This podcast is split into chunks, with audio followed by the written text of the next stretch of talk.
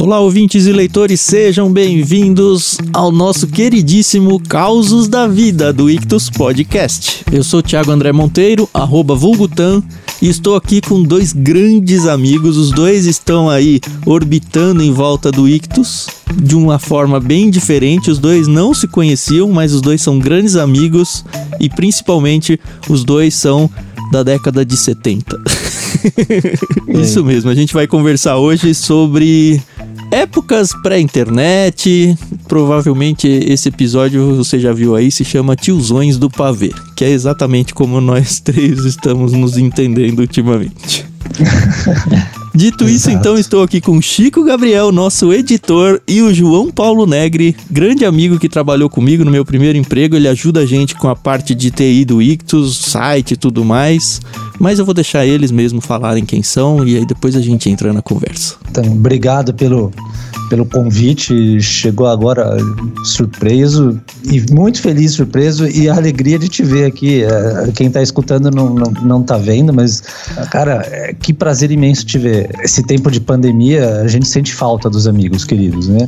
Bom, eu tenho valor, nasci em 74, na zona leste de São Paulo. Uh, bairro de periferia, mas não extrema periferia, periferia.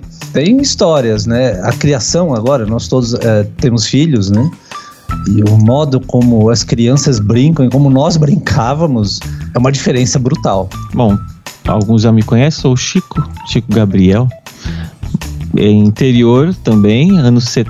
final, né? Quase pode começar a dizer que é começo dos anos 80, eu nasci em 79. É, eu também. A gente é geração é. X, né? Não, não, não, não sei a numeração que eu tô, mas deve ser isso aí. É. Deve ser geração X.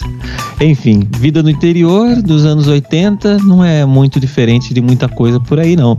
Mas é, tem suas coisinhas que aconteceram também. E a gente se juntou aqui para justamente bater papo sobre como foi essa infância. Talvez você que está ouvindo aí seja muito novo e fale, ixi, isso aí já encheu o saco já, mas não encheu o nosso, então aguenta aí. é, é assim, é, boas que ficam até hoje. É, então. A, a, ideia do programa é uma história puxando a outra, uma história aí puxando a outra, até que alguém fale, não posso mais gravar, tá bom?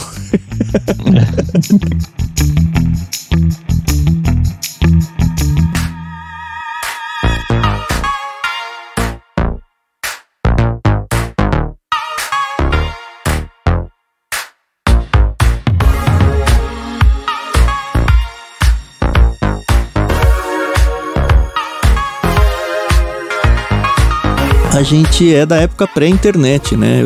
Hoje a gente tem filhos, como o JP falou aí, e eles já nascem com um dedinho no teclado, no teclado, no te, na tela do celular, na tela de um tablet. É, a gente vê relatos aí de pessoas que criança aprendeu a andar e vai tentar pôr o dedo na TV para mexer na tela, sabe? Mas eu tenho memórias muito vivas do meu primeiro computador chegando em casa, assim. Eu tava no ensino médio e de ver aquela questão de internet pós meia-noite por causa do pulso. A internet conectava pela linha do telefone, né? Ligava via fax uhum. modem. Era uma loucura, cara. Eu, como é que foi a entrada de computador na vida de vocês? Uh, olha, para mim isso foi em finalzinho de 1987. Na verdade, antes, né? Meu pai tinha um interesse por computadores. Ele, ele foi bancário, né, a vida toda, depois gerente comercial de, de, distribuidora de material elétrico, mas eles, antes de, antes de começar no banco, ele tinha um certo interesse por computadores. Isso no final dos anos 60, né? Uhum. Então ele tinha lá uma régua com aqueles diagraminhas que você faz o fluxo de dados. E aí ele via que eu começava a ter um certo interesse e comprou comprar livros. Aí, então eu me interessei por computadores antes de ter um computador. Ele comprava as revistinhas ou, ou livrinhos didáticos explicando bits, aí tinha os bits apostando corrida. Era um livro fantástico que eu perdi, eu não consigo em achar. Português, eu queria tanto isso? achar. Em muito português, era, era um livro assim, muito legal. E aí ele viu que eu gostava e queria mais, e eventualmente lá no final de 87, na época ele era gerente de banco, ele comprou um Hotbit da Sharp. Era um computadorzinho, tudo em um, né? Exceto que você ligava na televisão, normal, como, como um Atari, né? Uhum. Aí eu me interessei demais. Não tinha internet, para você carregar os programas, você tinha que colocar uma fita Então ele veio com o computador, o Hotbit, um gravador especial que o computador se comunicava com o gravador e ele, ele mesmo, o computador, dava o play e o record. Então você queria gravar um programa para que ele existisse no dia seguinte, porque não tinha HD. Não tinha disquete. Nossa. Você tinha que gravar numa fita cassete. Acho que tem gente que escuta aí, acho que só viu fita cassete na internet, nunca viu uma na mão. Era um menos, negócio. Menos lá... ainda no computador, né? Menos ainda no é, computador. É, eu não peguei fita no computador. Eu já ouvi muitas histórias. Sou formado em matemática e no mesmo instituto é o curso de ciência da computação. Então meio que tava tudo começando, a internet começando lá quando eu entrei. E eu ouvia relatos dos, das turmas anteriores, assim que para mim era, nossa, que turma velha, cinco anos atrás, sabe? Hoje em dia, cinco anos é tão ridículo, né? Mas eles gravavam programas em fitas e eu achava aquilo o máximo. Mas era fita cassete, não era aquelas fitas de, de, de mainframe, né? De furar, né? Então, para carregar um joguinho, você tinha que dar o play. Ele até tocava um play vezes dois ali para carregar o jogo mais rápido, mas para carregar um jogo simples, era 10 minutos ali ah, carregou o jogo. E aí você jogava, né? E aí tinha um joguinho. Mas ele vinha com uma ferramenta de programação, e aí eu devorei. Eu fiz um, veio com um manualzinho de Basic, a linguagem de programação residente dele era Basic. Uhum. Nossa, eu devorei aquele manual, assim. Eu chegava da escola, fazia as tarefas, eu sentava na frente, assim. Eu fiquei fascinado. Foi a primeira experiência de programação sua, essa aí? Foi, foi. Eu fiz todos os exercícios do manual de Basic deles, aí eu resolvi, na oitava série, fazer uma agenda, porque eu tinha uma agendinha de couro com o nome dos colegas da turma. Aí eu falei, não, eu vou fazer um programa de agenda. Eu fui lá, escrevi o programa de agenda que gravava os nomes, o programa assim mesmo, era gravado na fita, e gravava numa outra fita o nome das agendas. Aí era super prático, porque como é que você faz para. eu quero ver no, no telefone do meu amigo. Carrega o programa, cinco minutos de fita, carrega os dados, mais cinco minutos de fita, faz a busca, achei. É só pela mágica, né? A praticidade é tá longe. exato, exato. Era muito mais fácil rodar uma, um caderninho de folhas ali, né? Uhum. Bastamente mais fácil. A minha experiência com agenda foi agenda eletrônica. Que a era, nossa, quem tinha isso aí era super milionário, assim, era o presente de aniversário, uma agenda eletrônica. Eu tenho ela até hoje aqui, acho que se eu puser bateria ela deve ligar. Eu tive uma, memória era mínima disso daí, né? Dava para colocar alguns nomes ali e tudo. Então eu usava ela para fazer animação. Caramba. As... Nossa, é, cada um na sua área já desde cedo, né? É muito legal ver que a área surge meio que na brincadeira, na naturalidade, né? Como que eu fazia? Eu pegava, eu queria escrever um texto animado, né? Ah. Então era o que dava para fazer ali, é escrever texto. Bom, por exemplo, eu queria escrever é, a Lota, tudo bem. Aí eu escrevi o A, depois eu fazia uma, um segundo nome escrito A, espaço T, depois fazia um outro A, espaço T, A, até escrever, escrevendo assim, né, letra por letra. Aí depois eu conseguia só, como se eu estivesse avançando a lista de nomes, ele ia aparecendo um por um e dava aquela ideia de movimento, né? Como se fosse Nossa, um letreiro e tal. cara. Animação falei, em ASCII numa agendinha. Exato, tipo isso. Caraca! tipo isso. Vocês são muito velhos. É. Nossa. E eu lembro que eu, eu, eu, namorava uma menina na época, aí eu, eu escrevi assim, é, é, fulana, eu te amo. E, e falei, ó, deixa esse botão aqui apertado. Aí apareceu assim, ó, fulana, eu te amo. Aí ela ficou apaixonada, sabe? Eu era nerd, mas eu me dava bem com as mulheres. Oh. Eu, eu não, viu? Demorou, viu? É, eu também não tenho muitas histórias para contar sobre esse assunto.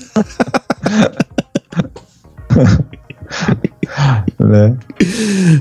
Aí veio o colegial, fiz colegial técnico na, Escola Técnica Federal de São Paulo. Hoje ele é um instituto federal, né? Mas na época era um colegial técnico. Três anos mais um de, de estágio, com aulas à noite. Uhum. Era federal aí, a tal da ETEC? Porque todo mundo que entrava em computação ou vinha de uma ou vinha de outra. Era federal mesmo. Federal. Né? É isso. Não, tinha o Paula não... Souza, que era a ETEC, que ficava ali pertinho, né? A federal ficava ali atrás do estádio do Canindé. Uhum. E a ETEC ficava ali na, na Avenida Tiradentes, ali da, da Estação da Luz, de metrô. E aí eu fiz eletrotécnica lá, um curso bacana, né? Puxa o fio. Uhum. e aí o quarto estágio era, o quarto ano era um estágio remunerado, e aí eu consegui ao longo dos anos, nem sei que moeda que pagava, porque todo ano naquela época era inflação danada. Uhum. Então, assim, todo ano meu salário aumentava. Todo ano? E, Minha mãe trabalhava ano, não, em banco todo mês. Todo, todo mês. mês. É, todo é. mês, perdão. Falei, ah, todo mês o salário aumentava. Eu nem lembro que moeda que era, mas foi 92. Ah, enfim. É, o plano real veio em julho de, dois, de 2094, né? É. Aí o dinheiro que sobrava, eu dava pro meu pai. Meu pai convertia em dólar para guardar. Ele tinha um doleiro lá. Uhum ele comprava dólar e guardava em dólar, porque era a única coisa que tinha um certo valor. Aí chegou no final do ano, com a metade de dólares lá que eu comprei, mas a metade deles a gente conseguiu comprar um 386SX. Nossa. Olha, uma evolução é. já, hein? Foi, foi. Pô, um Hot Beach que na época eu já quase não usava pro, pro Já tinha monitor foi. próprio, já não? Já, já tinha um monitor de, de 256 tons de cinza. Não era Olha. colorido. que era que deu pra comprar. Mas já era, já era basicamente você trocar um Atari por um Super Nintendo. Foi, foi. Um negócio revolucionário. Muito mais é. que os 50 tons de cinza que fez sucesso recentemente. é, muito mais tom, cara. Era legal. E já veio com um joguinho de simulação de, de avião, que era do F-117. Você simulava missões e tal. E daí eu comecei a programar em Pascal, me divertia a beça, né? Pascal foi e... minha primeira linguagem. Na faculdade, né? Na fac... É, porque ela é muito educativa, né? Ela é muito é estruturado. Assim, né? É, o, não só estruturado, mas os comandos são palavras, sabe? É um negócio que ajuda muito na didática. Sim, sim. Demais. Aí entrei na faculdade, isso em 94, e aí a USP tinha um acesso a, a, Antes disso, né? Com 386 eu já acessava a BBS, como você falou, né? Espera da meia-noite para pagar um pulso só, porque eu morava nessa época, eu morava já com meus pais em Cotia. E as BBS ficavam em São Paulo, então ia pagar interurbano, né? Era muito caro, então tinha que esperar da meia-noite para ligar para São Paulo para conectar nas BBS. É, basicamente antes da, da meia-noite a internet cobrava por minuto, né? De uso. Era, Era um negócio Sim. insano. E assim, para é carregar uma página, para carregar uma imagem, levava três minutos, sei lá.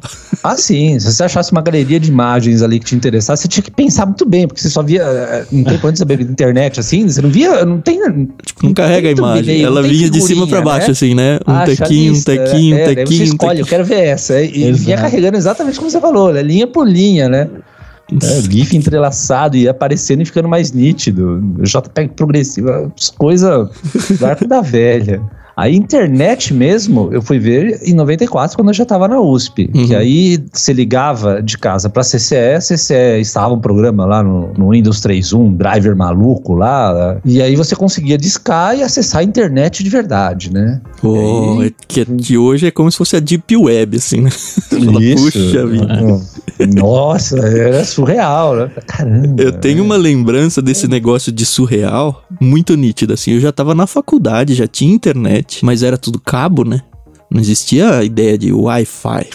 Aí eu Não. lembro que eu tava, tava andando no corredor no intervalo de aula e aí tinha uma pessoa que eu nem conhecia sentada assim no banquinho do corredor, assim, tipo no meio do nada, longe de qualquer parede com um notebook. Eh, notebook, entenda que notebook naquela época ele pesava mais ou menos o que pesa um desktop hoje, assim, né? Ele tava sentado porque era difícil de segurar por causa do peso. E aí eu lembro que eu passei, cruzei e eu vi ele dentro de um site. Me travou ué? assim, eu voltei e falei, ué, você tá dentro de um site? Tô. Pô, você tá aqui no meio do corredor, cadê o cabo de rede, sabe?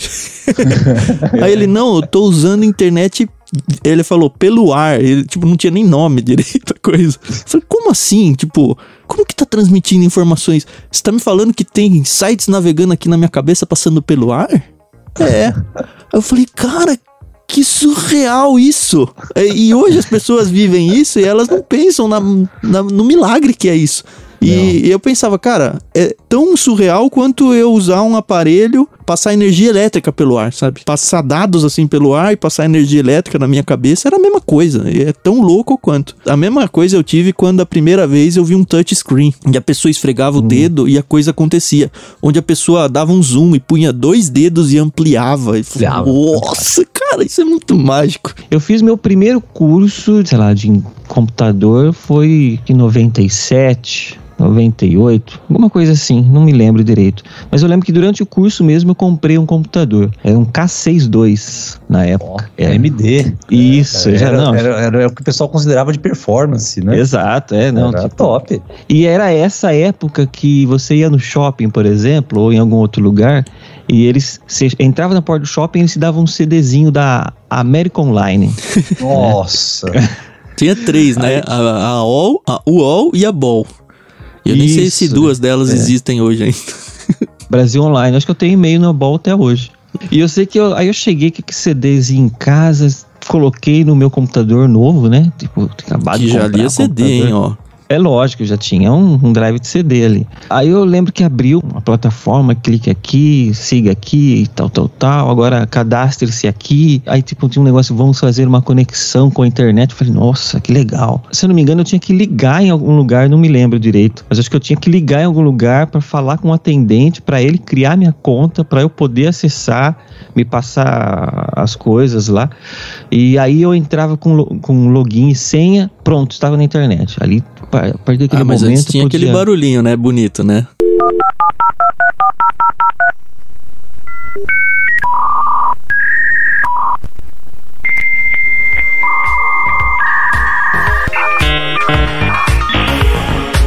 Claro, claro, né? Tinha o. Aquele barulho de fax, né, que se fazia antes. Isso nos melhores dias, né? Tipo, quando você terminava esse barulhinho, aí conectado já dava lá, sei lá, 52, 54. Isso era fantástico, né? Mas na maioria das vezes era 24, 32. É, e isso resumia na velocidade muito, muito, muito inferior do que qualquer coisa que se tem hoje, né? Uhum. Eu lembro, por exemplo, também quando eu coloquei internet rápida na minha casa, que era era da Telefônica ainda. Uhum que era de 256 kbps. kbps. Ah, essa também foi revolucionário quando eu consegui Nossa. instalar. Nossa. Aí eu me sentia, porque assim, eu normalmente é aquele esqueminha né, de, de conectar após a meia-noite, né, para uhum. pagar apenas um pulso, contando que não, não, não, desliga, não caísse a conexão, você tivesse que conectar novamente. Aí eu fazia uma seleção de músicas que eu queria baixar, tipo tinha usava aqueles aplicativos P2P lá, né, que era de, é, como, eu não vou lembrar. O casar, ah, isso, o, o Emule depois, né? Ah. Emule, Isso. baixava até filme. Casar era mais música, né? É, LimeWare tinha um também que chamava. Sim. Aí eu sei que eu fazia uma lista, tipo, a música que eu quero baixar. Tipo, fazia lá umas 10 músicas, por exemplo. Aí eu deixava a noite inteira e ia dormir, né? Às vezes. Quando uhum. eu ficava conversando, deixava lá porque eu sabia que de manhã já teriam baixado as 10 músicas. porque assim, quando você começa com uma coisa nova, você começa com pirataria, né? Nesse Mas caso. é interessante isso, essa questão de pirataria porque o conceito pirataria não estava nem desenvolvido ainda. A gente não tinha esse negócio de, ah, isso é. Eu, pelo menos, era muito tonto. Não, isso é pirataria. Porque a gente vem de uma época onde a gente comprava um LP e gravava no nosso estéreo 3 em 1 lá da sala, né? Gravava numa fita cassete para ouvir no nosso Walkman. E aí a gente trocava músicas muito, passava, para quem tinha aqueles microsystem com dois decks de, de, de fita cassete, onde você Chique. conseguia copiar de uma para outra, é. as pessoas faziam isso. Então não tinha essa de ah, não pode copiar. A questão é que com a internet facilitou tanto isso que afetou a indústria. E aí se tornou pirataria. Se você for ver, por exemplo, tem um documentário, se não me engano, no Netflix, que fala sobre as videolocadoras no, em São Paulo. E, e ela conta isso, como começou a questão de videoclubes, onde as pessoas. Minha mãe participou de um desses. A minha mãe era funcionária do Banco do Brasil. Cada funcionário comprava um filme em fita VHS. Sei lá, minha mãe, eu lembro que ela tinha o Iluminado, era dela. E aí as pessoas formavam grupos, que eram os é, tais sim. videoclubes e aí eles ficavam trocando os filmes. Então minha mãe emprestava o filme dela para alguém, alguém emprestava para ela e eles tinham todo um controle lá. E todo mundo que queria entrar no videoclube tinha que entrar com um filme novo. Era isso. E aí meio que criava um grupo de videolocadora onde você não aluga, né? Você vai trocando. E aí as videolocadoras surgem justamente nesse modelo. Fala, olha, nós seremos um grande videoclube onde nós teremos todos os vídeos e as pessoas vão vir aqui, pagam para ficar um tempo com a fita e devolvem. Surgiu daí. E as próprias videolocadoras, elas copiavam, elas compravam um original, faziam, igual a gente fazia fita de música. É, cópia da cópia de... da é. cópia, até que depois começou a ficar qualidade uma porcaria, e aí sim separou os homens dos meninos das videolocadoras boas, quem tinha maquinário bom para cópia.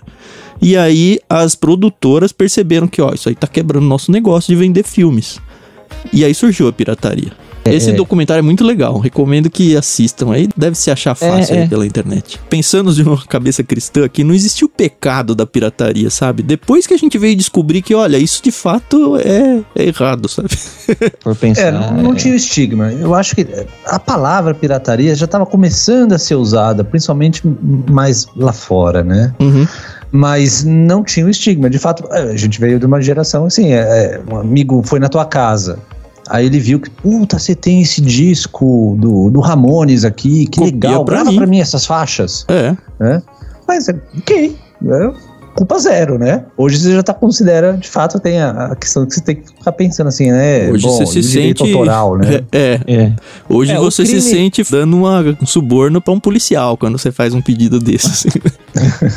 é, o, o crime ele meio que já existia, assim, porque eu, por exemplo, eu não, não seria penalizado por copiar uma fita para ouvir no meu carro, para dar para um amigo meu, ok? Uhum. Mas, por exemplo, tinha aqueles tiozinhos que vendiam fita na esquina. Ah, sim. Né? Não, mas isso é muito depois, é. né, Chico? Se você for voltar nessa época das locadoras, as locadoras eram CNPJ. Falo antes ainda da, da questão de vídeo, de videocassete, sabe?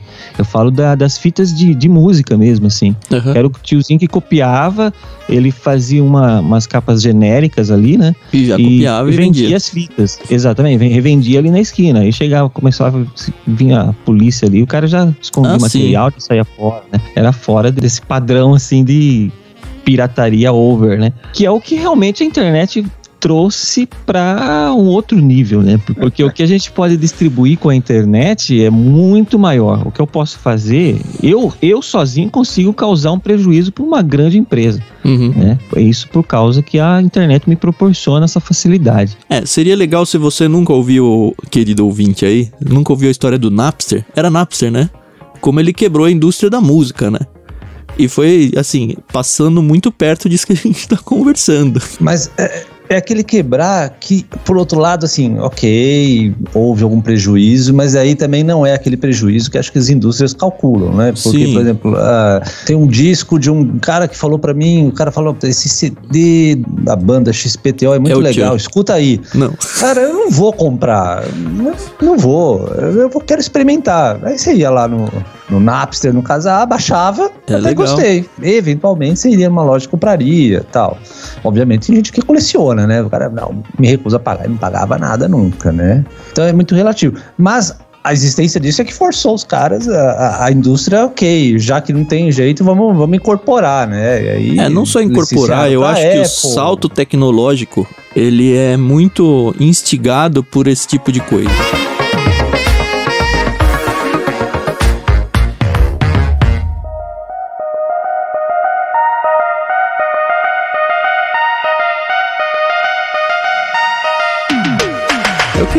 Pouco do assunto pra gente não ficar só falando de tecnologia. Afinal de contas, é, a gente é. cresceu nos anos 80 e dado que não tinha internet, não tinha computador, a gente, e, a gente tinha que fazer alguma coisa com a nossa infância, né? Eu vejo isso muito aqui em casa, né? Os meus dois filhos, principalmente o Lucas, que é mais velho, ele é criança de condomínio, né? Isso e menos ainda, porque ele nem desce para brincar com a criançada aqui embaixo. Não é o perfil dele e agora menos ainda. É criança de assistir coisa em casa, de brincar em casa, jogar bola na sala. E foi muito diferente a minha realidade, como eu falei. Eu cresci no interior e era muito comum, por exemplo, eu sair de manhã pra rua e voltar para casa às 7 horas da noite. E pensa num cenário, hoje eu penso nos meus pais, assim, num cenário onde não existia celular. Se alguém falasse, ah, cadê o Thiago pra minha mãe? Ela falou, ah, tá na rua brincando. E ela ia se é. preocupar se acontecer alguma coisa comigo se eu não chegasse pra janta, sabe? Aliás, ela não ia se preocupar. Ela ia ficar brava porque eu cheguei atrasado antes de se preocupar. É, é verdade. Era bronca por estar atrasado, não é menos que pela preocupação. Aí hoje, cara, eu não deixo meu filho meia hora longe de mim que eu já fiquei, se aconteceu alguma coisa com ele. Mas assim, a gente brincava de tudo. Era jogar bola num terreno de construção, bicicleta para todo lado. Tive experiência de ser atropelado duas vezes. Atropelado não, uma eu fui atropelado, outra eu caí numa ladeira, porque tava chovendo e a bicicleta escorregou. E eu acordei no hospital. Enfim, foi bizarra a história. Minha irmã tava comigo, Caramba, correu. É, eu bati a cabeça na sarjeta. E, Ixi. assim, esse dia eu acho que foi o dia que eu quase cheguei mais perto de morrer. Assim, foram buscar um, um cara X que tava passando na rua, ficou tomando conta de mim, enquanto minha irmã corria em casa pra buscar meus pais pra vir me socorrer. Eu lembro Uhum. que eu tive um flash acordando no carro a caminho do hospital e meu pai tentando fazer eu não dormir, porque bater a cabeça você não pode dormir e tal, né? Ah, Mas é, eu apaguei de novo. Eu lembro de estar fazendo algum exame da cabeça em alguma máquina e só. E depois eu acordei em casa, assim. Caramba. Mas assim, Foi sério? não é, foi sério. Eu, eu lembro que eu ralei três partes do corpo que eu, eu fico até hoje pensando, como que eu ralei isso no asfalto? Uma foi é, a junção do ombro com o pescoço. Como é que você faz pra ralar isso numa superfície plana, sabe? É muito difícil você pensar. A outra foi a parte da dobra do braço interna, sim. A dobra interna entre braço e antebraço, que também é muito difícil. E foi terrível pra cicatrizar, porque é dobra de corpo, né? Mas É, enfim. fica abrindo, fechando. É, tá, mas né? o, que- o que eu queria era exaltar as brincadeiras na rua, tá? Não desincentivar, tá bom? Não, Foi mas mal. isso é legal. Mas sabe que isso é legal? Porque eu lembro muito das minhas brincadeiras, mas eu lembro muito de coisas que, puxa vida, eu me machuquei muito, assim. Freio em bicicleta era coisa que só tinha quando eu comprava. Depois passava um tempo, não tinha mais e fazia a menor diferença. Você freava Sabe? com a Havaiana no, no- na roda direto, né? Isso, é. Nossa. Enquanto ela não entrasse de- junto com a roda ali, tava tudo ok, né? Uma vez eu tava descendo, eu só tinha o freio da frente. E onde eu morava antes era um, um sítio assim, e era uma estrada de terra, de pedra e tal. Aí eu tava descendo, chegando onde a gente tava indo, assim, correndo, né? Porque tinha uma, a gente queria pular uma rampinha que tinha e depois tinha que frear. Só que eu só tava com o freio da frente. E assim que chegou na rampa, eu freiei. E aí tomou o freio da, só o freio da frente com a batida na rampa, eu, ou seja, capotei, né? Já era. Aí Claro. eu, vi, eu, eu vi a bicicleta passar por cima de mim, assim, sabe? Slow Aquelas motion, cenas de. Exato, sabe? Foi uma- aquela coisa que durou meio segundo, assim, mas na minha cabeça durou uns 10 minutos e tal. a única coisa que aconteceu nesse dia foi eu arrancar a tampa do dedão. assim, Do pé. Nada muito grave, é. E saí dali, no máximo, lá, fui no tanque, lavei o, o pé, que tava cheio de sangue, e Uhum. co- e, voltou a andar, né? E normal, eu- né? Com o mertiolate ardendo em casa, né? Que hoje nem isso Não, tem. não, eu Tem nem arde, ia né? pra casa, eu lavava no tanque, porque se eu fosse pra casa, minha mãe ia pôr mertiolate, aí ardia. Então eu não queria. Água oxigenada, né, pra ficar É, fervendo. que tava- fazia aquela bolinhas lá. Isso, é e tal. É, mas assim, eu não, eu não ia, deixava lá, porque senão ela faria o curativo e eu teria que ficar em casa. Isso, então eu era o não pior, parar de né? brincar. Exato. Estragar a eu queria parar de brincadeira. brincar. Eu brincava mancando, mas continuava brincando. Em 82, nós mudamos da, da, da periferia de São Paulo para Cotia. Hum. O bairro era um deserto, né? Todos terrenões grandes, de mil metros, muitos, muitos terrenos vazios, ruas de terra, não tinha nem iluminação pública na, na época. Mas o bairro era um morro, basicamente, um morrão.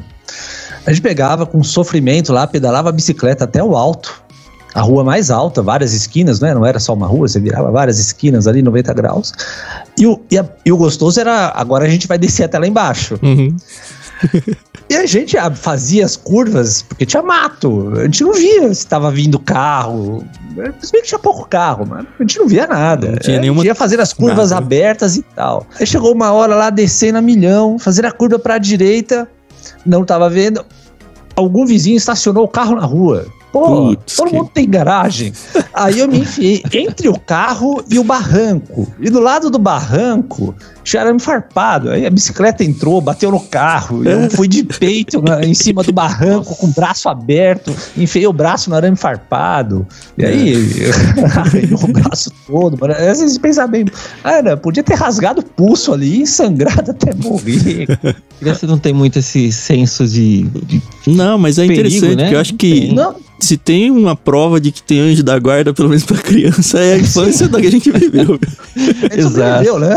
Exatamente. O Tan falou dessa coisa de, tipo, sair de manhã e voltar à noite. E isso era muito comum para mim, isso hum. desde os meus quatro, cinco anos, por exemplo, né?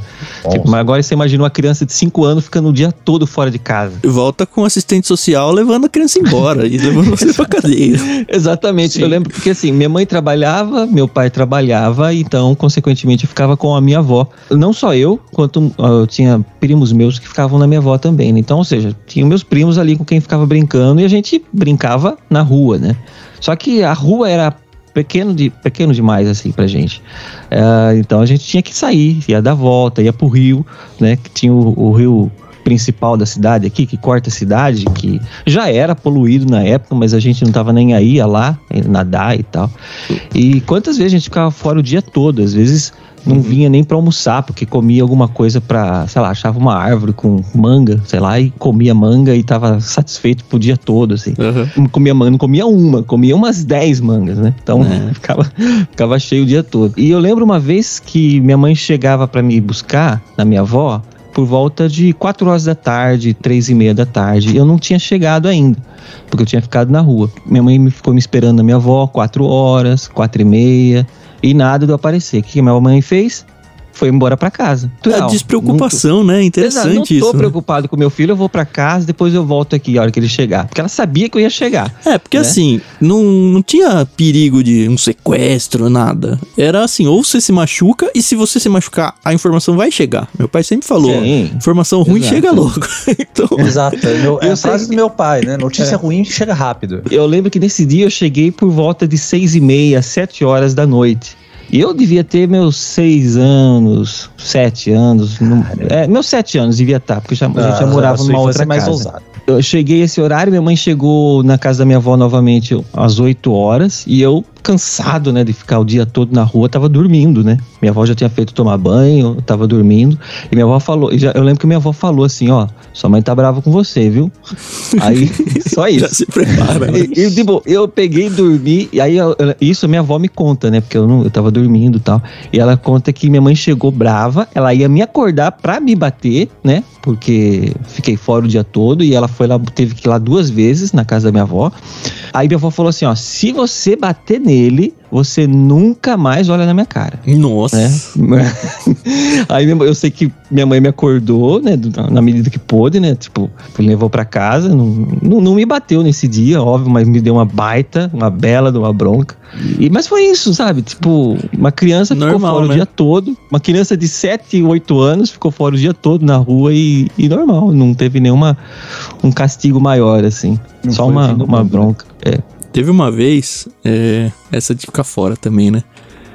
Eu fazia natação, eu acho que eu tava no segundo do segundo grau. Como é que chama hoje? Nem sei. É da quinta ou oitava série. Que nem é mais quinta ou oitava série, né? E teve um campeonato de natação que ia ter no centro da cidade. E eu era muito ruim, assim, muito ruim.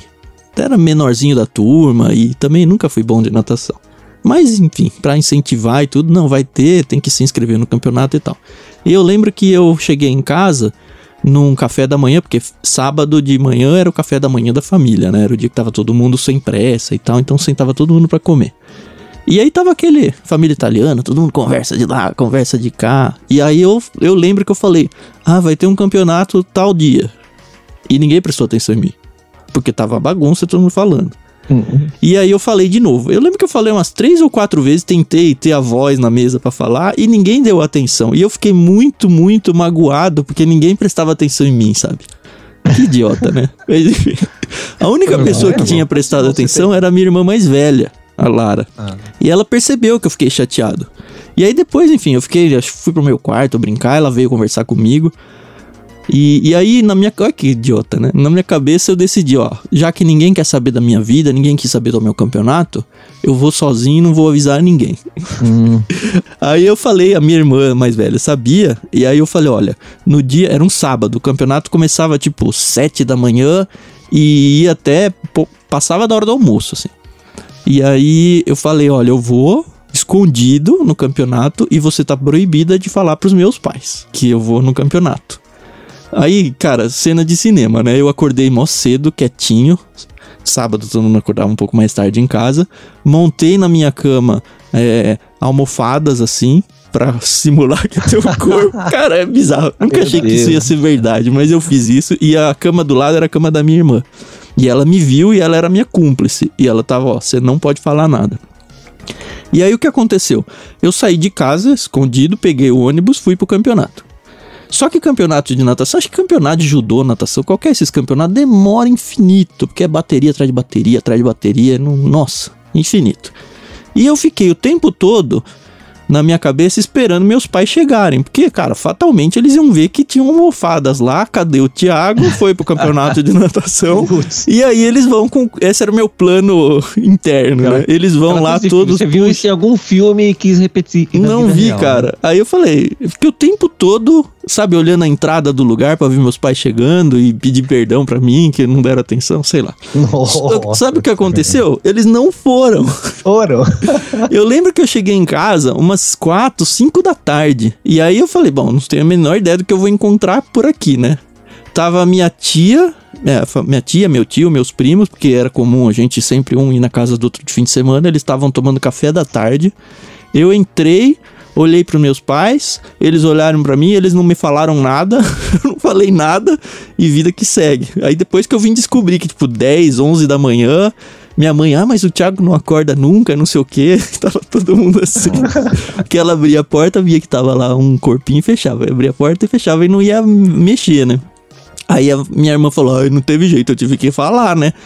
Aí, assim, eles ficaram mal, minha tia tava lá e acho que tomou as dores também, mas ficou assim, um climão de elefante rosa na sala, assim, uma semana em casa. Mas eles nunca falaram nada sobre o campeonato pra mim e nem eu pra eles. E é só isso a história. Mas eu fiquei em casa, fora de casa, um tempão, X e. Isso lembra bem, assim, como mudou, é que você não consegue botar o pé na rua sem estar com o celular no bolso. Uhum. Meus pais foram ter telefone em 84. Fixo, né? Que era caro pra Fixo, caramba, né? Fixo, Ó. era caro. Eu lembro que eles declaravam no imposto de renda a linha telefônica, né? Sim, era o preço de um pequeno carro. Quase Era, preço de ter- assim. Não, tinha gente aqui que trocava a linha telefônica por terreno.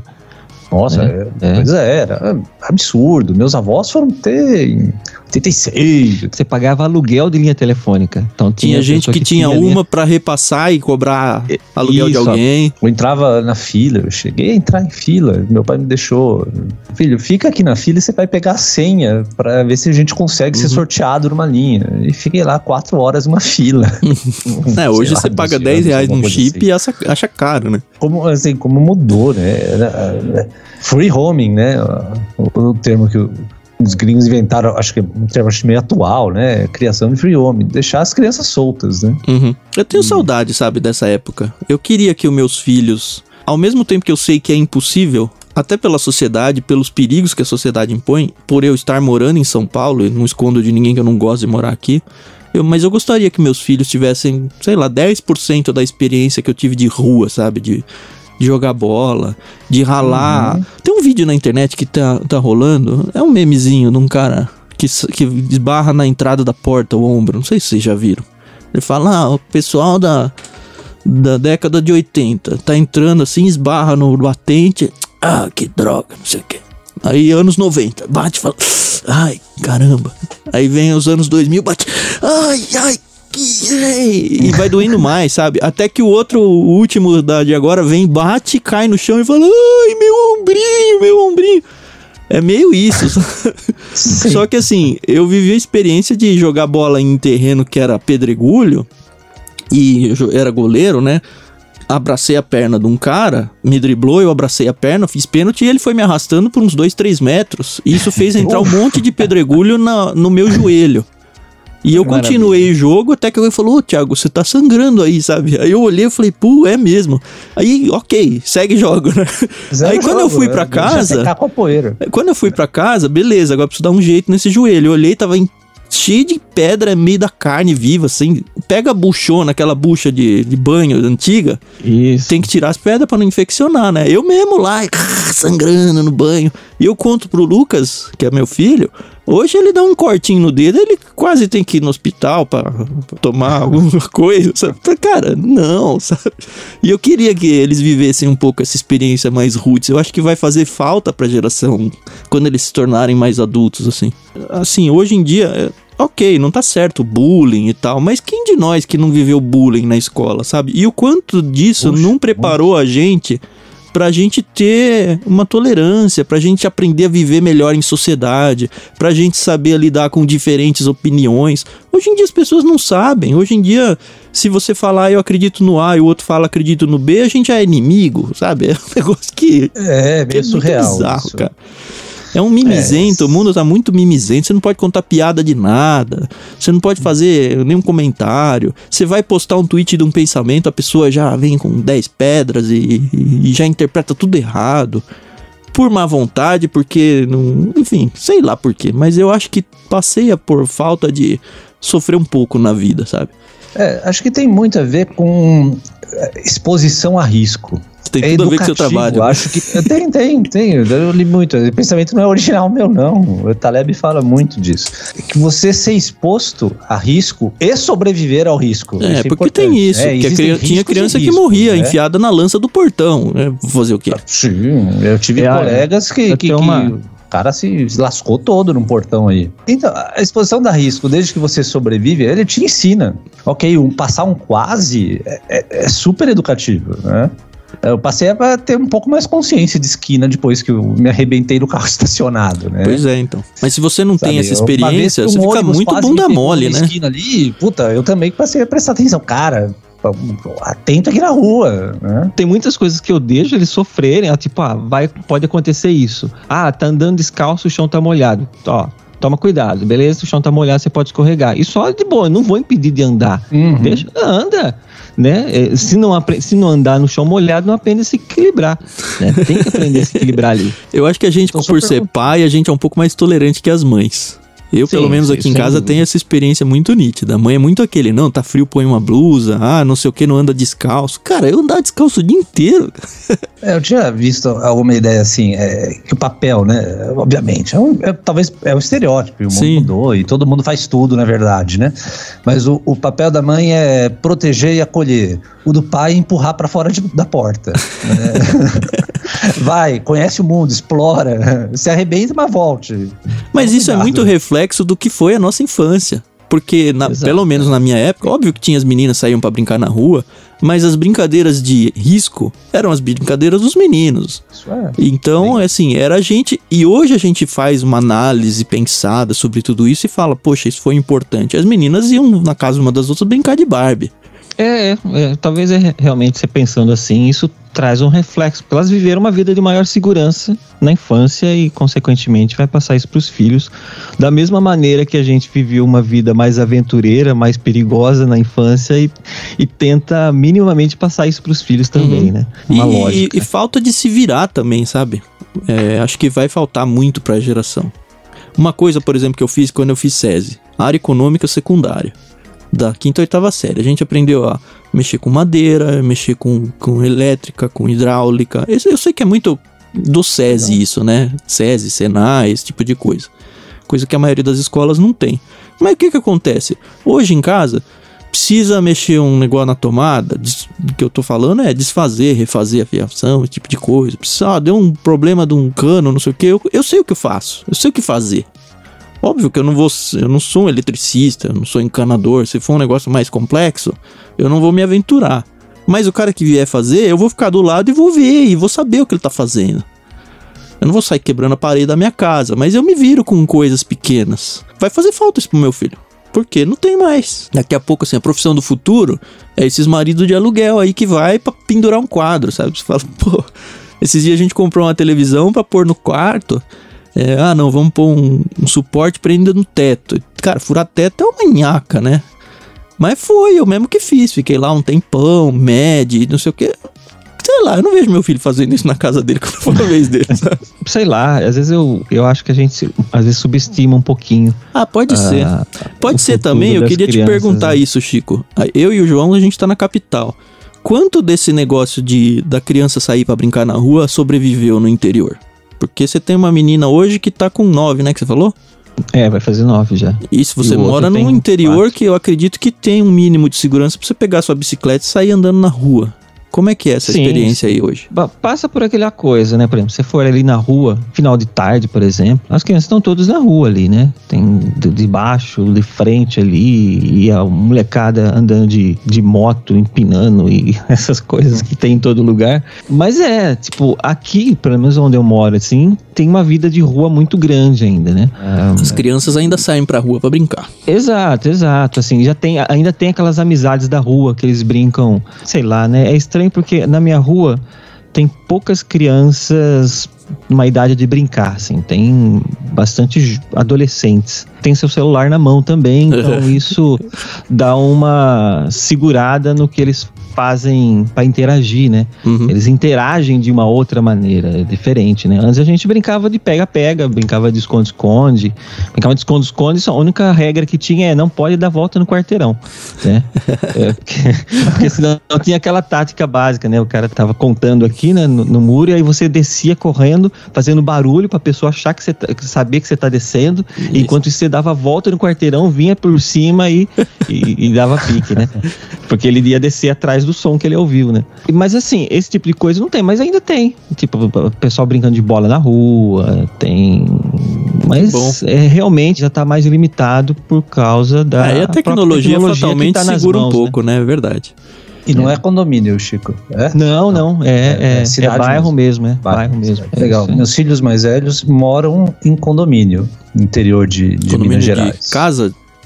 Condomínio de casas. Uhum. E aí então eles têm a liberdade, então eles saem pra passear. É um microcosmo da nossa rua, né? Um condomínio de Sim. casas, né? Então eles saem, vão na casa de colegas. É impensável sair do condomínio sem a gente. né? E eles já são mais velhos, né? São, são, são. Já estão com é, 14 anos já. Uhum. Mesmo assim também não saíam sozinhos com os sete. Acho que Começaram a poder dar um passeio. Ah, a gente vai na pracinha, no centro do condomínio tem uma pracinha com, com os brinquedos. Ah, a gente vai na pracinha. Acho que isso com, sozinhos, ah, com uns oito só. É porque hoje a gente tem Muito medo de cautela, violência mesmo contra condomínio, criança, né? De um adulto contra uma criança, né? Aí eu fico na dúvida assim, será que esse medo, assim, a percepção de risco mudou? As crianças, a, a geração dos nossos avós, a mortalidade era alta de criança, principalmente por doença, né, na verdade, Uhum. né? Aí nossos pais foram criados naquele frame set. Então, assim, ah, perder uma criança é horrível, absurdo, mas Faz parte da não vida, é, né? mas, faz é parte da vida, não é impensável. Como nossos pais foram criados assim, só que a nós, que somos os filhos ali dos nossos pais, pra gente é, é impensável. Uhum. né? Assim, é, é- é absurdo, é raríssimo. Assim, quando acontece é, é catastrófico. Então não sei se o risco aumentou muito ou a nossa percepção do risco mudou. Uhum. Eu não sei A avaliar. aceitação É. ao risco, né? Exato, a tolerância ao risco, né? Ontem mesmo eu tava. Eu fui até a igreja que eu tinha que fazer uma foto da fachada da igreja, né? Mudou a fachada, tudo, colocaram os letreiros, tudo, aí eu fui lá para fazer uma foto que vai ser utilizada. Aí eu levei minha filha, meu menino também, tipo, três horas da tarde, quatro horas da tarde.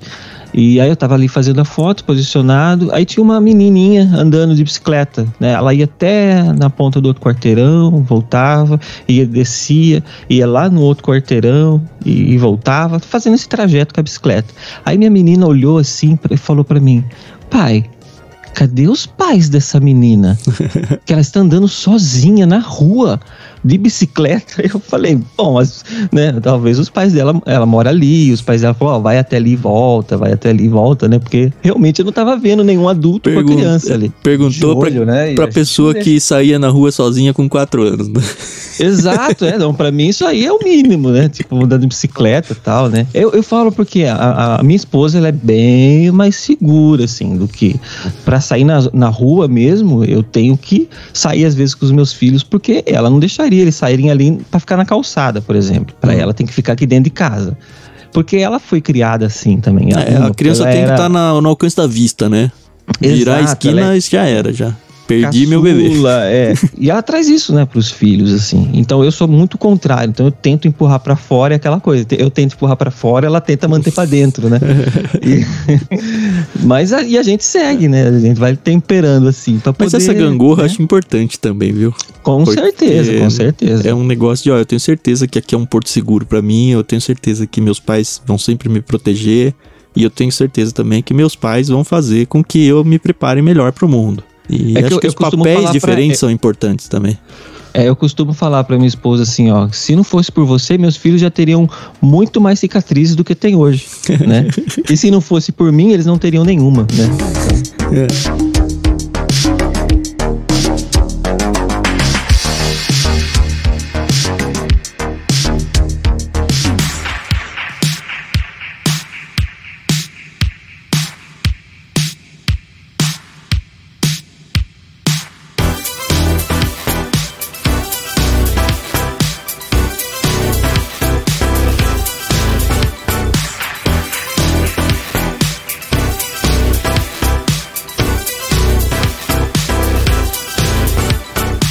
Ah, eu queria contar só um detalhe aí, que volta lá pra tecnologia, mas eu lembro também É. que foi esses momentos que você fala, cara, o que que tá acontecendo?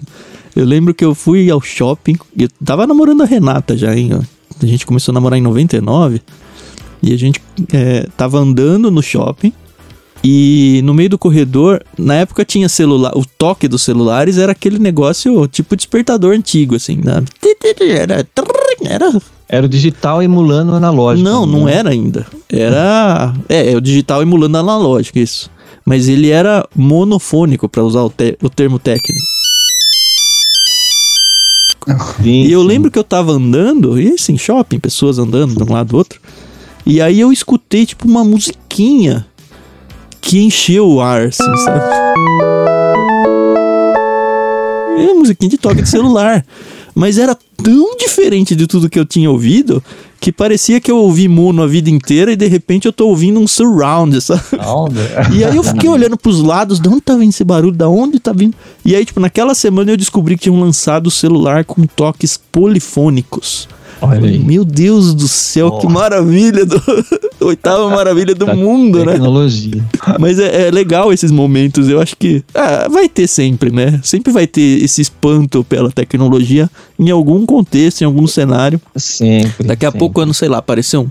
Quando apareceu drone, você fala, olha alguém. Quando apareceu um drone fazendo uma entrega. Quando apareceu um veículo voador de uma pessoa só, sabe? Vai ser esse espanto a primeira vai. vez sempre, sabe? O meu último espanto foi ontem, por exemplo. Agora eu tô usando um pacote da Adobe aqui, né? Origineba, né? Tipo, a Adobe está sendo remunerada agora. E assim, eu atualizei meu, por exemplo, meu Photoshop. Eu vi algumas ferramentas que eu não estava utilizando ontem, por exemplo. E como eu, eu, eu falei, eu tava, tinha feito essa foto da igreja, eu comecei a fazer o tratamento. Então, tira um poste, tira um fio, tira essas coisas. E eu vi a facilidade, a facilidade que tá isso, que o Photoshop. Eu até falei para minha esposa, o Photoshop tem se tornado aquilo que as pessoas achavam que ele era há algum tempo atrás. Que é exatamente, aperta esse botão para trocar o céu. Pronto, troquei o céu. Sabe? É isso. Ah, eu, eu, eu puxo ah, esse fio aqui, ó, deixa eu só riscar ele. Tá, risquei, apagou o fundo como se, sabe, como se eu estivesse pagando uma coisa que já não estava lá. Eu falei, gente, o que, que é isso? Minha vida vai ficar muito fácil. Né? Tipo, eu Daqui a pouco não precisam de mim mais, né? Exato, eu falei, não precisa mais de mim. Eu tinha orgulho de falar, não, ó, isso dá um trabalho, isso aqui eu tenho que fazer isso, eu tenho que Agora fazer não pode mais. Exato, agora não, eu aperto um botão, a, a coisa está feita, sabe? Eu acho isso muito estranho, que eu me sinto um pouquinho é, desnecessário a algum ponto. Foi assim. esses dias que eu postei pra você, né, João, um, um artigo falando do, de um programa que emulava a voz de qualquer pessoa. Eu ouvi numa amostra de segundos, né? Sim. É, tipo 5 segundos da fala de qualquer pessoa e o programa faz ela dizer qualquer coisa com o sotaque dela, com a voz dela, a entonação dela, tudo ela. Então, eu achei que já estaria implementado isso no Audition. Porque eu vi um vídeo alguns anos atrás, inclusive, fazendo exatamente isso. Então você faz uma análise de um pequeno trecho da, da, da fala da pessoa, aí depois você, por exemplo, escreve um texto, Uhum. né? E passa pro programa e ele vai com a voz da pessoa que ele aprendeu, ele vai dizer aquela frase que você escreveu. Aí eu falei, gente, que fantástico isso para editar podcast. Aí, tipo, aquela parte que o cara não falou direito ou que picou ou não sei, qualquer coisa, eu só vou escrever, fala ele, e ele fala e, e continua fala. falando, né? Olha o perigo Exato. disso também, né? A gente pensa nas coisas boas, mas olha o perigo, né? Sim, ó, por isso que não tenham soltado ainda, porque a é, margem para fazer desastre com isso, cara. Ainda mais com o mundo mimizento, onde você fala. Então, mas assim, ó, eu acho que tem. O perigo existe para qualquer coisa, né? Desde é. que ah, inventaram a fissão nuclear. Alguém vai fazer uma bomba, sei lá. É. Ah, obviamente. Por exemplo, ah, o Photoshop tinha esse medo do do, do Photoshop. É como assim? Eu consigo alterar uma foto, então eu posso adulterar alguma coisa. Né? Eu posso colocar a imagem de alguém que não é, fazendo uma coisa que não é. Isso acontece muito com vídeo hoje em dia, por exemplo, com é, os, os deepfakes, né? Que a gente uhum. chama tal que é você coloca mesmo o rosto de alguém em uma cena, em uma imagem, e, e ele fica muito crível. Fica, tipo, é, o cinema tá usando isso já. Já tem um tempinho exato, já. Sim. Exato, exato. Mas eu falo assim, isso está acessível ao grande público, vamos pensar. É entre aspas, né? Não é tão acessível assim, mas uh, ele está acessível para quem quiser acessar. Isso fica mais fácil. Você vê gerando muita coisa e tinha esse medo. Então a voz é só mais um passo, na verdade, né? Uhum. É, eu acho que assim, o perigo vai sempre existir, mas com o tempo a gente aprende a identificar o que é verdadeiro ou falso, mesmo que pareça impossível. também, é. né? Uhum. É, a gente aprende a desconfiar. É, provavelmente vão, na hora que ficar super trivial isso, aparecer alguns casos ali, mas é logo no começo, né? Porque depois você começa a desconfiar. a justiça co começa a saber lidar com isso, né? É, não só a justiça, mas o, o senso das pessoas, eu acho que uhum, acontece isso. Eu lembro, por exemplo, como eu joguei Tomb Raider 2, sabe? Eu, tipo, achava aqueles gráficos fabulosos. Falei, nossa, Perfeitos, estou vendo uma né? pessoa de verdade, real. Porque a minha percepção do que era, do que tinha vindo antes era muito pequena. Uhum. Então aquilo parecia muito real para mim, né? Aí você olha hoje, ou você olha lá para trás, você fala, puxa vida, é um, é, eu são, achei real isso. Em vez de, em vez de um polígono, são, eram quatro polígonos, sabe? Uhum. é, eu achava isso muito maravilhoso. Eu lembro que eu fui na casa de alguém e a pessoa tava com um adolescente jogando PES, é, no futebol no, no PlayStation. E hum. já tem, sei lá, mais de cinco anos, então nem é o mais novo. E eu lembro que eu olhei e falei, ué, tá passando o jogo do Palmeiras, sabe? Sei lá. E era um é. videogame. Depois que eu falei, nossa, nossa, como tá real isso, sabe? E hoje tá muito mais, é isso que você falou, né? Exato, é. A, a, nossa percepção ela vai melhorando, lógico. De, de repente você pode ser pego por um áudio no WhatsApp que você acredite que seja é, de algum político qualquer, porque tá com a voz dele tá com a entonação dele, não é alguém imitando o político, é uhum. o político falando. Mas com o tempo você, a sua percepção começa a melhorar e você começa a perceber. É, eu já não acho é máquina... um polifônico tão absurdo de impressionante, né? Exato, porque você toca qualquer música hoje no seu celular com som melhor do que às vezes que você tem na sua TV. É. Não, é, é, justamente a gente fica escolado, né? A gente passa a desconfiar, né? Se a gente receber um áudio de um político falando um absurdo, uma que você já vai desconfiar hoje, né? Se isso ficar comum, você vai desconfiar mais ainda. Você vai analisar o contexto do todo. Isso, isso que o cara falou bate com tudo ele é, que, né? ele, é, que ele é, que, que se sabe publicamente, ah, bate, ok, pode ser que tenha falado isso mesmo. Ah, não bate. Ok. Considera, mas com confiabilidade é. pequenininha lá, não muda nada. É, é uma fase de transição. Uhum. Eu tenho esperança de que algum tempo ali na frente a gente vai estar muito mais esperto. É, eu falo assim, porque antes a gente tinha notícias de, de coisas ou pela TV, ou pelo rádio, ou pelo jornal, e ela, elas já chegavam filtradas pra gente. Então a gente uhum. tinha essa confiança. Não, ah, o jornal falou, ah, isso aconteceu ali e tal. Ah, a TV falou, aconteceu isso. Hoje em dia a gente tem desconfiança em canais de TV, em, em, em, em mídia tradicional, e confia mais naquele áudio que a gente recebe no WhatsApp. Uhum. Porque a gente está numa fase de, de transição. E eu tenho essa certeza que daqui ali na frente isso vai mudar com o tempo. As pessoas vão começar a filtrar melhor essas coisas. Não filtram hoje porque ainda não estão acostumadas, não estão habituadas a, a pensar, tipo, será que sim? Será que não? Tipo, onde eu posso ver uhum. se é, se não é? E, então, ali na frente, eu acho que as pessoas já vão estar tá mais vacinadas. Ah, mas na média, viu, assim, Chico? Porque sempre tem. Todo dia sai de casa um esperto e um bobo. A questão é se claro. eles vão se encontrar ou não, né? Não, claro. Sim. Eu falo assim, ó, é, esse tipo de coisa talvez amanhã esteja resolvido para nós termos novos problemas, entendeu? Uhum. O esperto sempre vai continuar sendo Sim. esperto e o tonto sempre vai acabar sendo tonto, às vezes um pouco mais menos tonto do que era ontem, mas continua sendo tonto. Voltando nas origens lá do, do computação, eu lembro muito com carinho do chat da UOL, né? Que quando você instalava a internet de escada, você ia pro chat da UOL. Bater papo, é. conhecer pessoas. E eu lembro de um golpe, cara, é capaz dele cair hoje, em, as pessoas caírem hoje em dia ainda, mas era muito engraçado que as pessoas falavam assim: Oh, cara, você viu que atualizaram aqui o chat da UOL? Ah, é mesmo, é. Se você digitar a sua senha da UOL aqui no chat, ele vai entender bota... que é a sua senha e vai substituir por asteriscos. Ah, é mesmo? Aí sempre vinha um número, né? Uma sequência ah, de número de alguém. Ai, meu Deus, mas deve ter gente que cai nisso aí, então. Com certeza. É, eu lembro da, daquela. Isso já é mais recente, né? Mas é aquela do, do Facebook. Ah, você viu que se você escrever seu nome duas vezes no, Facebook, no nome do Facebook, se você escrever, sei lá, duas vezes, no meu caso, Francisco Francisco, por exemplo, Facebook vai mudar de cor, você consegue mudar a cor do seu Facebook, porque aí você é um código para habilitar essa troca de cor no Facebook, né? E quanto Maria Maria, quanto João João tinha, sabe? Tipo, e, e, você não podia trocar já de imediato, né? Você trocou aqui, você só podia trocar daqui três meses, então ficava muito tempo assim. Então. Nossa, que E era mais uma, não era mais era uma, uma pegadinha, pegadinha tudo, né? mas não, mas falando de pegadinha, começo da internet, aí eu vou cometer, falar de um crime que eu cometi. Oh, cuidado, hein? No começo da internet. Tá, não, já, já deve ter prescrevido. Já prescreveu, né? Já prescreveu. Eu nunca fui para os Estados Unidos para testar. Qual que é seu CPF, João? Aí, a internet, né? De escada, 256 kilobits, andando lá por sites tal, começando a ter muito servidor. A noção de segurança de, de tecnologia era era mínima. Tinha furos, tudo que é servidor web que eram terríveis. E você o era IS, programador que tinha feito todo o manualzinho lá do...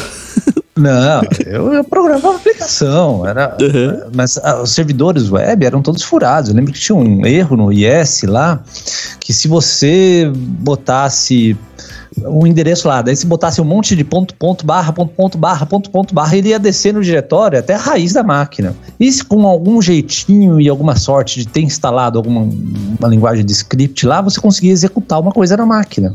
Então eu conseguia executar uma coisa. E aí, assim, você acha essas dicas no fórum, não era nada muito secreto. Aí eu comecei a brincar com uma coisa dessas. Aí eu consegui subir para um dos sites da, da Secretaria de Saúde dos Estados Unidos, lá do, do, do Ministério de Saúde deles, um subsite. Não era sobre vacina, era, não era nem sobre drogas, era, era assim, deixa eu testar. Não era para dar certo. Eu tinha certeza que não dava certo. Eu Mas tinha testado isso em 10 outros lugares no Brasil, assim, e não tinha dado certo. E deu certo, cara. Eu troquei a homepage do site pra, assim, teste, aqui é o JP. Oh. Beleza. É, tipo o pichador que escreve o próprio, assim, próprio nome, né? Cinco eu vi o negócio assim, a casa caiu, cara. E Como é que eu desfaço isso agora? a parte que tinha lá. Eu só escrevi o HTML que tava lá na, na homepage dos caras. Né? Daí eu desconectei minha linha telefônica, cara. Ficou com medo, né? Telefônica, com medo assim, puta. Meu Deus. Usei proxy. SWAT vai bater na minha casa. Ah, FBI. Ó, Interpol ah, aí. Caramba, agora a casa caiu. Os caras, assim, aí deixei desconectar e fui dormir, né? No dia é. seguinte lá, os caras tinham consertado já. Meu Deus Boa. do céu. Eu lembro de um colega nosso, o Claudião, João, que foi o BBB da Cida. Eu nem sei qual foi a, a, a edição. Ah, ele fez um programa para votar. Ele fez um programa para votar e funcionou, lembra? Ela foi, foi super bem votada. E assim, não é muito né? Não é muito recente, não é muito velho isso, se você for não, pensar é já. Mas assim, uma pessoa comum conseguiu burlar o esquema de votação do Big Brother. No começo, cara. É. É, é, no começo da internet, tava todo mundo despravando, assim, o que, que dá pra fazer, né? Aí os hackers vão testando, experimentando. É, teve um negócio, dos primeiros negócios assim que a gente foi contratado, num, numa das aventuras antes ali da PRA ou durante a PRA. Para você ouvir saber, é o lugar que a gente trabalhou junto. Trabalhava, primeiro. isso, é. isso verdade. Num dos interins, eu peguei um job por fora contratado, subcontratado por uma empresa que foi contratada pela Globo.com, que fez um, um, site lá que chamava Papa Pops, alguma coisa assim. E era para fazer alguns joguinhos. Esses joguinhos distribuíam inicialmente ali, era para distribuir dinheiro mesmo. Eu não sei de como é que vinha a renda. É alguma ideia da Globo. Não lidava com a Globo, lidava com a agência intermediária que fez lá. Eu fiz o jogo. E aí a gente fez uns joguinhos bobos de, de internet, não era nem flash, né? HTML, clica aqui e aí você vai cada clique competia com outras pessoas ao mesmo tempo. Tinha uma certa sofisticaçãozinha. A como valia dinheiro, não demorou nada para alguém fazer scripts assim, ah, é uma caça ao tesouro que você só pode dar cliques. Ok, uma pessoa eh, faz assim, ele dava dicas, né? Tá perto, tá próximo, eu uso algumas frases num dos jogos lá. Não demorou uma semana para alguém fazer um script que ganhava de todo mundo, né? E aí o cara ganhava rapidão, ele zerava no lugar ali, ó, oh, parabéns, você achou o tesouro, tá aqui os seus 10 centavos. Ah, é. entendi, é, tá certo. Foi assim que você ficou rico então, João? Eu não, não fui eu, eu fiz o jogo. Então, informações internas, aí o insider. Não, não, não, não. Eu não tenho culpa. Disso eu não tenho culpa. Olha aí, só, do, só desse negócio aí da Secretaria da Saúde dos Estados Unidos, mas beleza. Beleza. É, é. Eu nunca fui para os Estados Unidos, né? Então, mas dizer, eu atravessei por dentro. Tem uma foto lá, sua lá no, no aeroporto mas, esperando já até mas hoje. Mas se né? você tentar conseguir visto e não conseguir, já sabe por quê. É, é já vou desconfiar assim, nossa, os caras me perdoam, né? Cinco anos atrás os caras não esquecem, meu Exatamente. Deus. Coisa muito grave, assim, mas eu tinha minhas pegadinhas, assim, com, com o computador, por exemplo. Ah, sei lá, quando eu fazia aula na escola, tinha aula na escola de computação lá, aí eu lembro que eu finalizar, eu tava finalizando a aula, o que, que eu fazia? Eu dava um print screen da tela da tela, da tela do, do, do, computador, assim, com os ícones e tudo, papel de parede e tal. Aí eu colocava esse print screen como fundo, fundo de tela. De tela. Exatamente. E aí eu pegava e colocava esconder os ícones do, da, da tela, né? Tipo, então ficava sem ícones nenhum, mas tipo, como ele tava ali no. No desenho da. No, no desenho da, da, tela, aí, tipo, ele tava lá e a pessoa ia clicar, clicar, clicar, não funcionava. Porque. não tem nada ali, né? Não tem nada, né? Só era um papel de O professor, o professor, o professor vai lá, mexe. Embora. o meu computador, o que tá acontecendo, é, né? Só, tipo assim, era aquele tipo de coisa que você não ficava lá pra ver. Eu pegava, deixava e ia embora pra casa pra voltar na outra aula, que era, sei lá, semana que vem, três dias depois. É igual a pegadinha do saleiro, né? No restaurante. Você tá, sabe essa, Chico? E ó, se você fizer isso aí, senhores ouvintes, não fala que fui eu que ensinei, tá bom? Mas quando, é, isso eu fiz várias vezes na vida. Mas é, é o que você falou, é aquela pegadinha que você faz e não vê o resultado, né? Você só acredita que vai dar certo uma hora. Você pega o saleiro do. Se bem que acho que restaurante nem pode ter saleiro mais, né? Mas na época podia. Você pega o saleiro, desrosqueia, pega aquele guardanapinho de seda, vira ele ao contrário, apoiado na mesa, aí você puxa o guardanapinho para o saleiro ficar de ponta cabeça e não vai cair o sal porque ele tá apoiado na mesa. E aí a parte de rosquear você põe na bundinha da do, do potinho, porque ele é meio simétrico, né? E só, hum. e vai embora. E aí, em algum momento, alguém vai pegar o saleiro e vai derrubar todo o sal. E é essa idiotice aí. Mas eu fiz algumas vezes na minha vida isso. Eu achei que você entupia a boca do saleiro. Não. Ah, tem uma outra também do saleiro bem lembrado, que é você pegar o mesmo papel de seda, desrosqueia, bota e fecha. E aí você yeah. corta toda a bordinha e deixa lá. Porque... É, essa pessoa brigando com o saleiro pra é, não Essa não nada, tem tanta né? graça quanto a primeira. É, porque a primeira traz uma consequência, né? Porque o cara vai ter que limpar a mesa porque vai estar tudo assim, cheio é. de sal, né? É, eu é, sempre é. esperei que fosse uma pessoa que cliente do restaurante, não o coitado do, do garçom. Não, mas consequentemente quem vai ter que limpar é o o funcionário do restaurante. Né? É, é, essa, do, essa da tela que eu falei, por exemplo, é, eu não ficava, mas eu descobri que funcionava bem, ah, porque um dia eu cheguei e tinha um aviso na, na parede, né? Do Proibido escrito. fazer isso. Trocaram ah, é. papel de parede. Exato. É. Como que, aí montaram um sistema. Não, não foi por isso, foi por outras, é, foi por N razões, né? Mas é o que contribuiu. É, o sistema é o que? Toda vez que você reinicia o computador, ele zera, né? Ele tá zerado, ele volta hum. com o logo do, da escola né? no plano de fundo, tudo tá tudo zeradinho, assim. Tá vendo Não só tem... como os problemas geram a evolução? É, é, exato. É.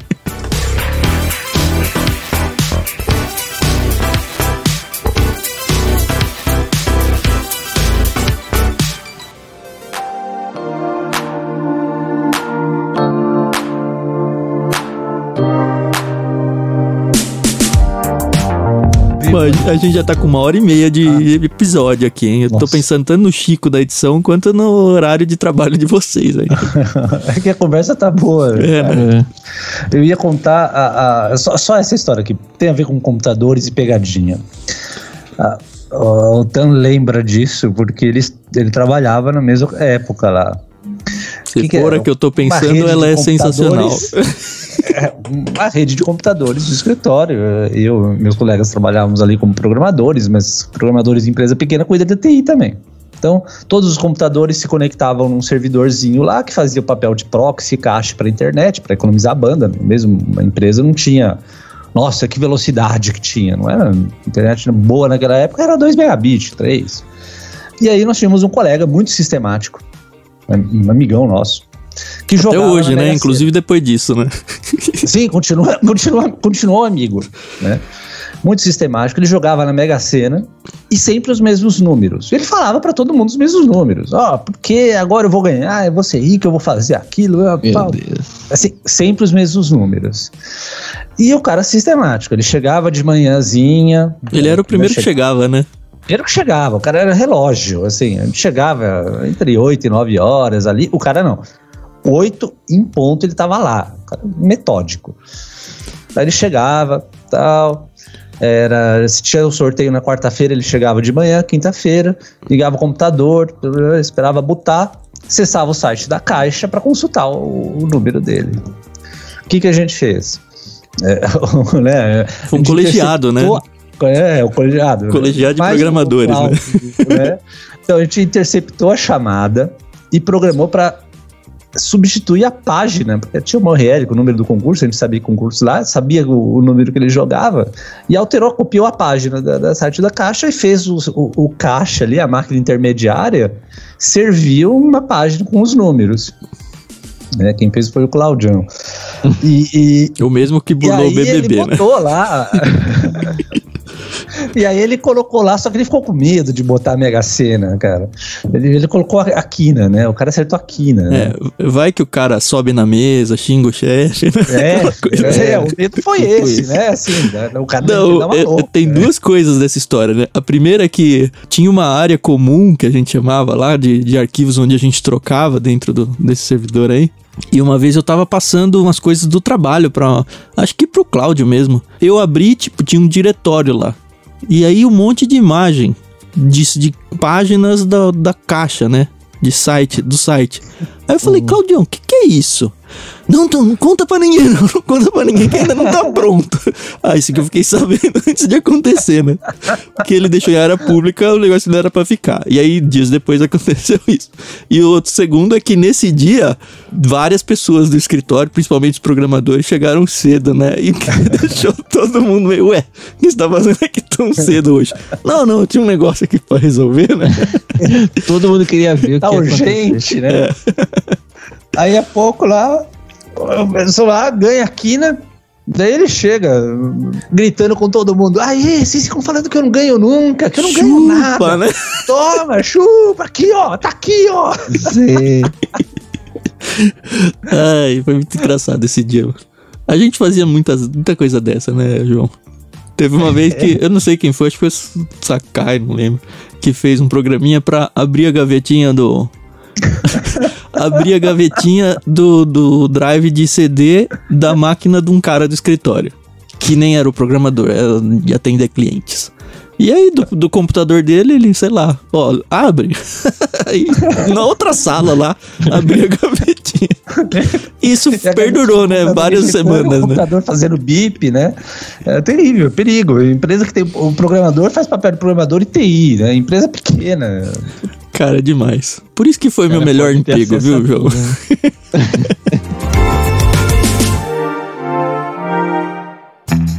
Vocês conheceram então aí João Paulo Negri, o nosso TI, TI mais caro do mundo. Ele é dono de uma empresa de software do mercado financeiro nas horas vagas, porque nas horas principais ele cuida do site do Itos. e de graça ainda, né, João? Não, não dá trabalho nenhum. Mas aí fica publicamente a nossa imensa gratidão. Eu sei que a Carol queria muito estar nessa conversa, ela não pôde, infelizmente. Então ela vai só ouvir e degustar essa, essa conversa e ficar se lamentando porque ela não conseguiu chegar. Então fica explicado aí para vocês porque a Carol não tá aqui com a gente. Mas foi legal, porque é, a gente viveu situações muito legais, situações numa época muito diferente. E conversa entre amigos assim é um negócio que tem potencial para durar dias e dias e nunca vão acabar as histórias, né? É justamente essa ideia do nosso Causos da Vida aqui. Ele é um programa que não é mensal, ele aparece muito de vez em quando, mas quando aparece para mim é uma grande joia e agradeço aí a presença de novo do Chico Gabriel, nosso contador de causos oficial, e o João Paulo que já fica aí a porta aberta para entrar várias vezes, fazendo a sua estreia aí no mundo de podcasts, né, João? Foi muito bem, gostei demais. Puxa, eu adorei o convite, foi um prazer te rever, saudades mesmo. Conhecer Chico Gabriel, muito bacana. Não, o prazer é meu, hein? O prazer é meu. Foi legal demais. A gente, a hora precisa se encontrar pessoalmente, logo que acabar essa pandemia. É, isso vai passar. Marcar um, um jantar de fim de ano do, um almoço de fim de ano num sítio aí do Ictus. E todo mundo lá. Quem sabe a gente não vende ingressos aí, hein? Eu ainda ganho uma grana com isso pra não pagar a conta do restaurante. Sensacional. Beleza, valeu, Chico. Quer deixar seus recadinhos finais aí? Tá, só agradecer mesmo. Legal participar aqui de novo. É isso. Esperamos você para o próximo mês com cinco sexta-feiras Pra ter mais um estar de volta com o caos da vida aqui. Tá bom, então, senhores ouvintes, muito obrigado pela audição aí. Conheçam o João Paulo, só por aqui, porque como ele falou, não tem redes sociais.